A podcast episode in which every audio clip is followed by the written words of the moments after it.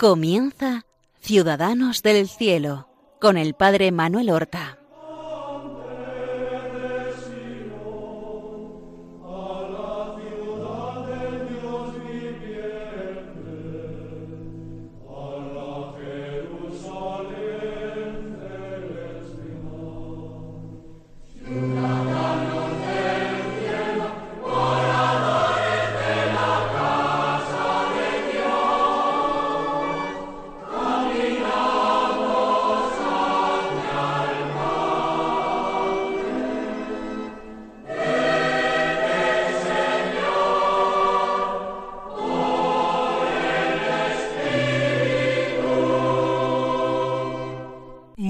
Buenos días, queridos amigos, oyentes de Radio María, seguidores de este programa semanal Ciudadanos del Cielo, programa en el cual nosotros glosamos la vida de nuestros hermanos los santos y convertimos los episodios de esta vida en motivo, en estímulo para nuestra imitación y también en materia para nuestra oración.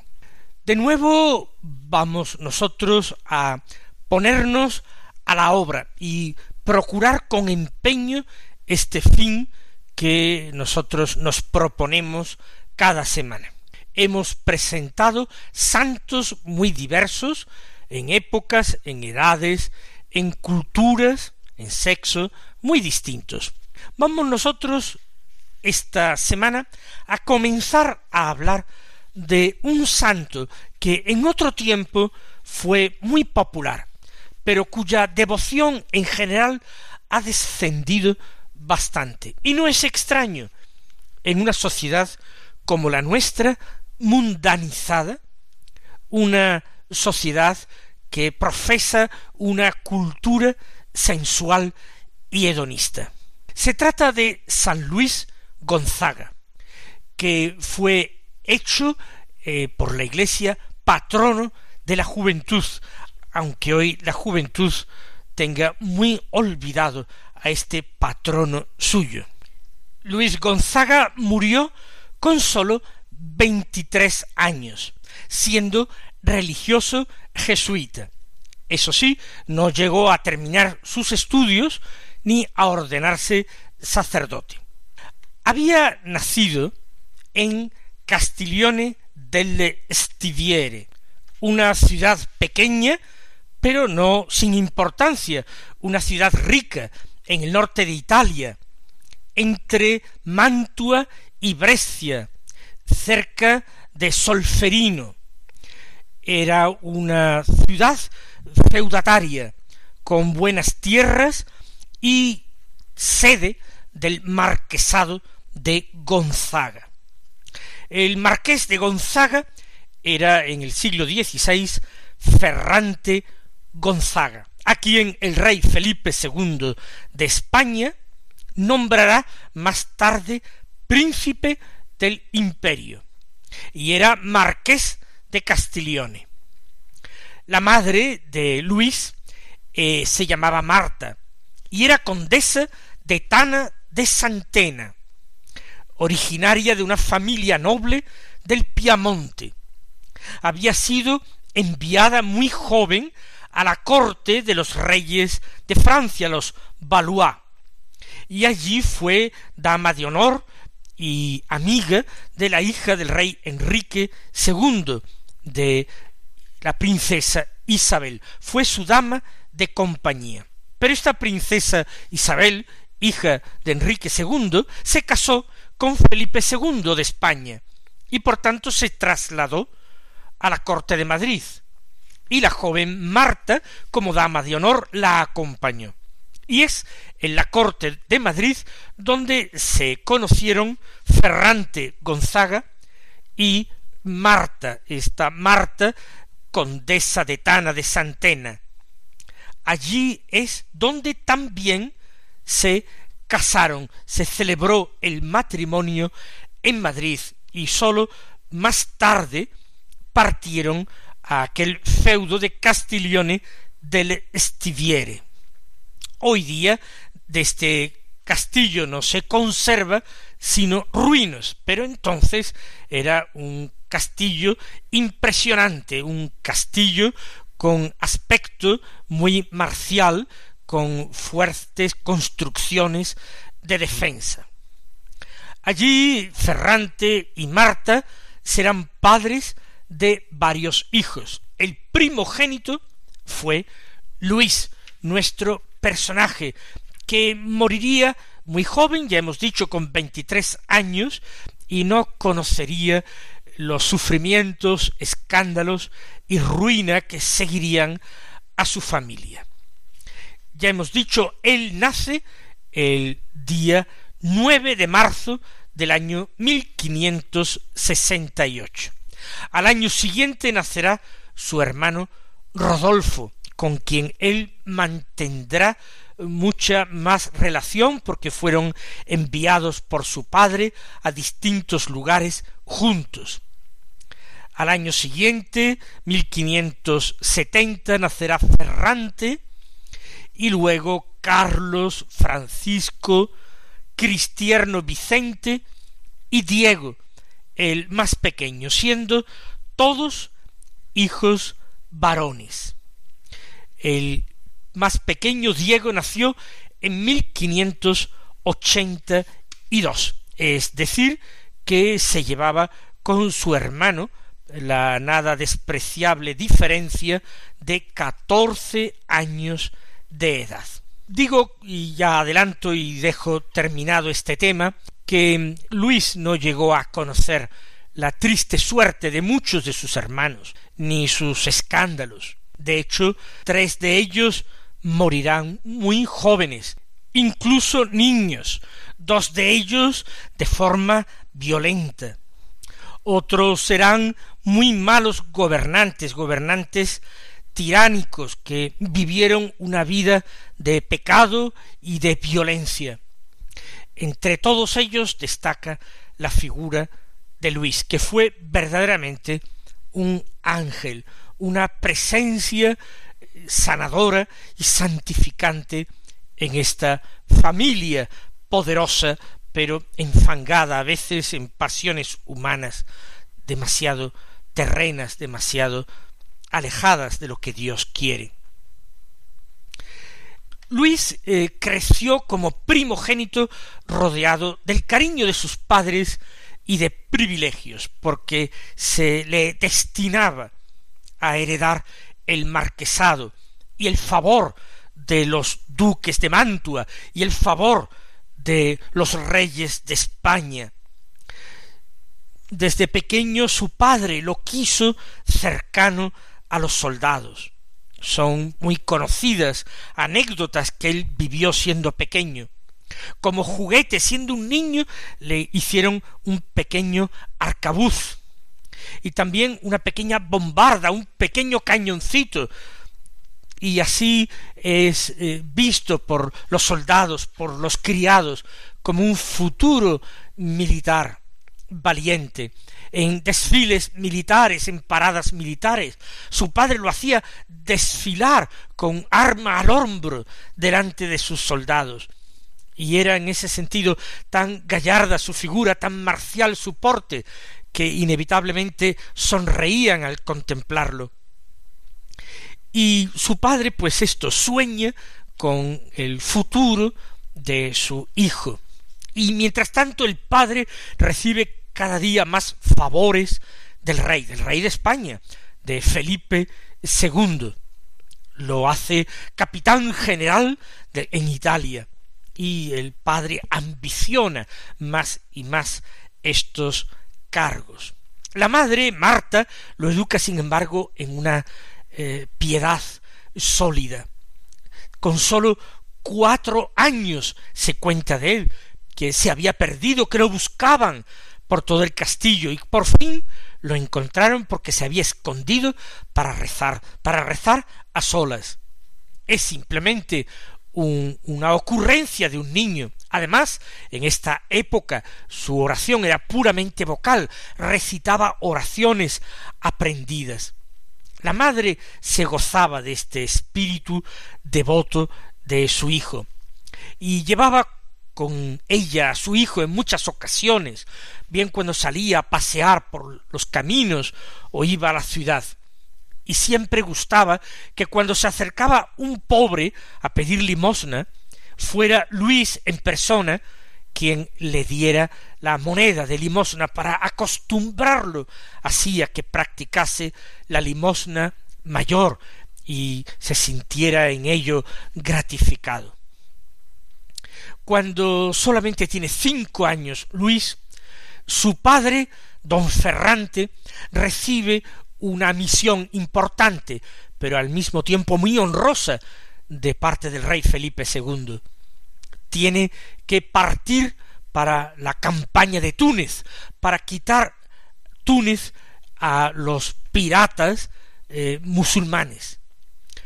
Primero se detiene un tiempo adiestrando a las tropas en Casal Mayore y el padre se lleva a Luis para que esté con él aquellos meses de preparación antes de partir. A Luis le gusta mucho aquel ambiente. Quizás en estos momentos se sitúan famosas travesuras que él vivió en su infancia y que luego contó siendo jesuita. Por ejemplo, que en una ocasión disparó ese pequeño arcabuz que le habían regalado y se quemó con la pólvora la cara. Y que otro día, siendo verano y justo al mediodía, a la hora de la siesta, robó pólvora a los soldados para eh, cebar una culebrina, un pequeño cañón, y encendió la mecha y hizo un disparo que despertó inmediatamente a toda la guardia que, como hemos dicho, dormía la siesta. Lo malo fue que el retroceso fuerte de esta pieza, de esta pequeña pieza de artillería, estuvo a punto de aplastarlo a él, que era muy pequeño. También en esta época, quizás por escucharlo a los soldados entre los que vivía, dijo algunas palabras feas, algunas palabrotas, de las que luego, enterado de su significado, se arrepintió toda su vida y lo consideró como un gran pecado de su infancia.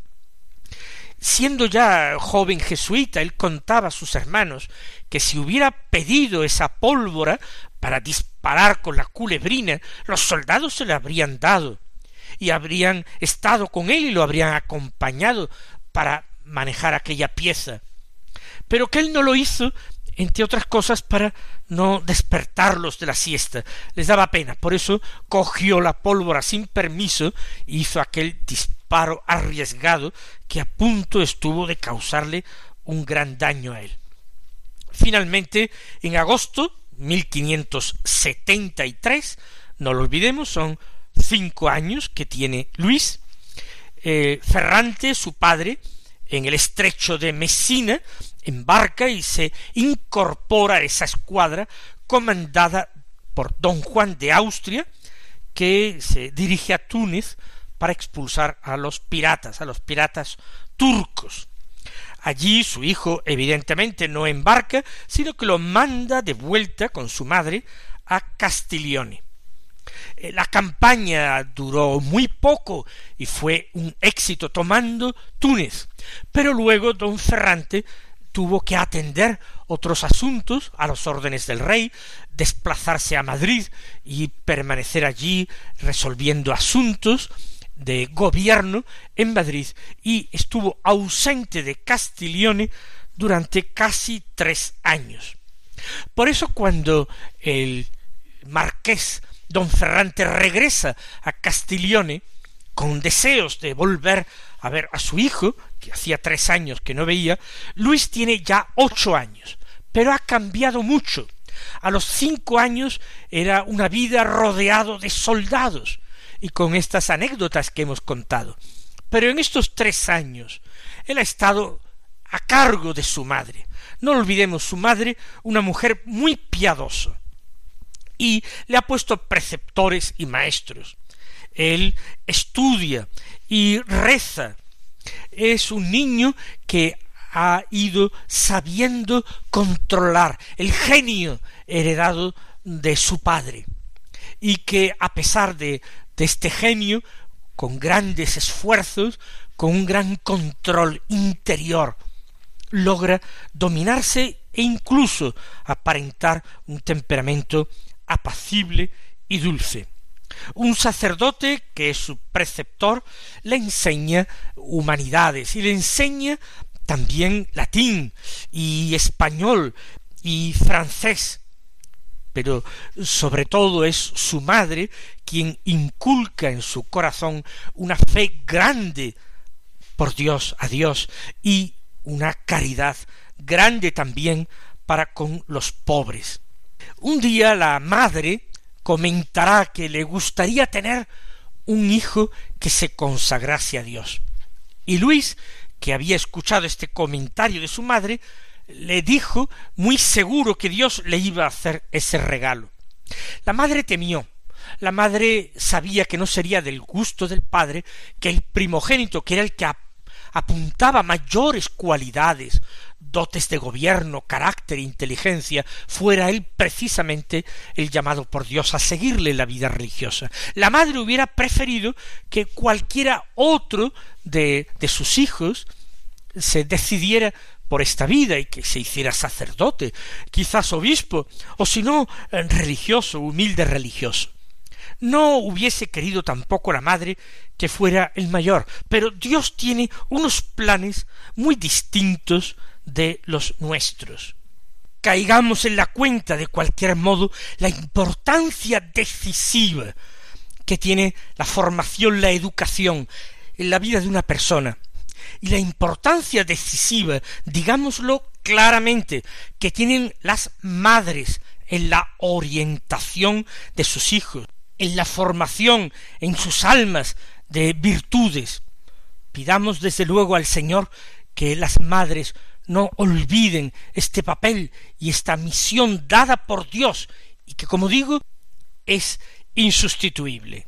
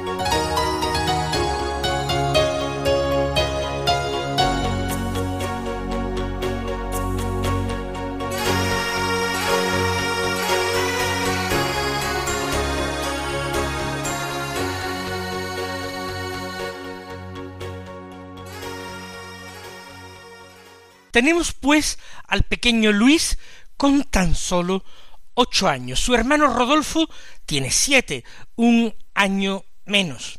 El padre ha regresado, encuentra al hijo un poco cambiado, su hijo demasiado piadoso para su gusto. Él no quiere que se tuerza esos planes que tiene para él.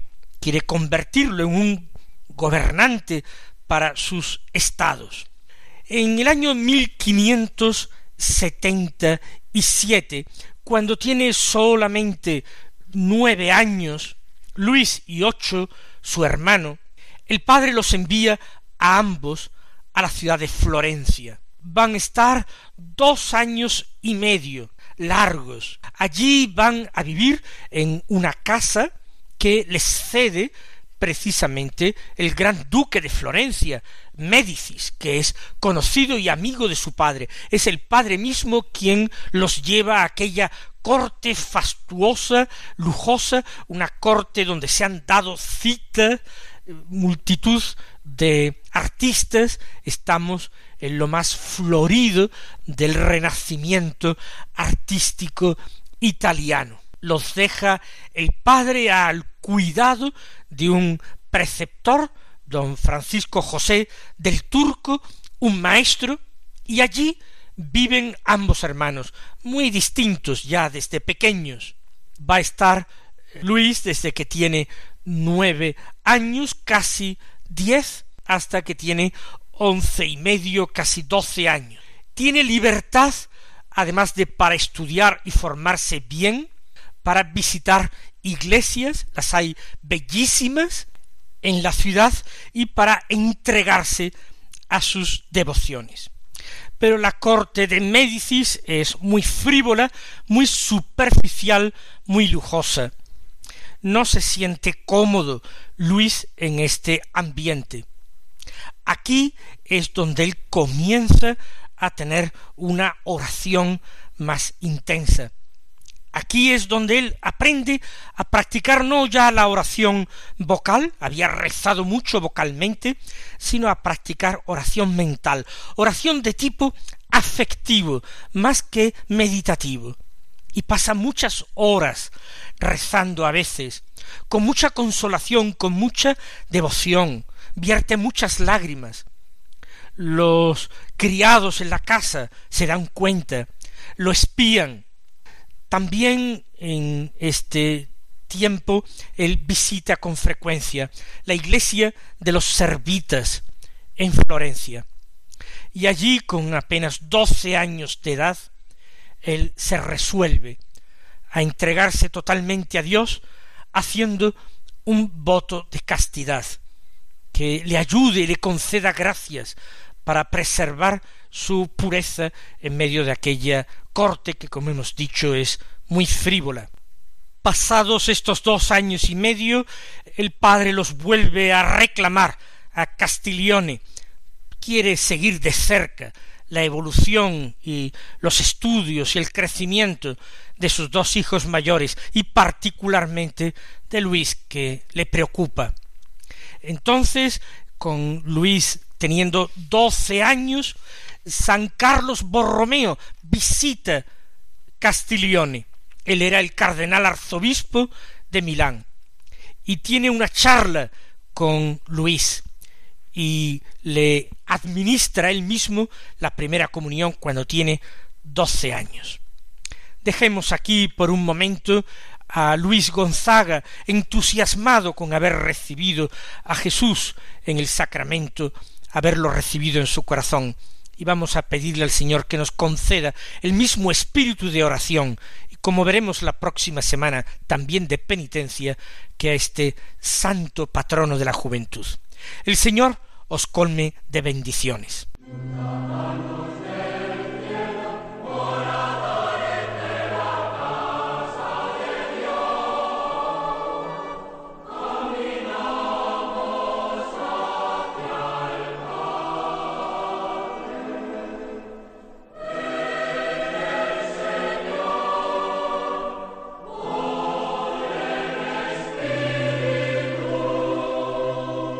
Han escuchado en Radio María Ciudadanos del Cielo con el Padre Manuel Horta.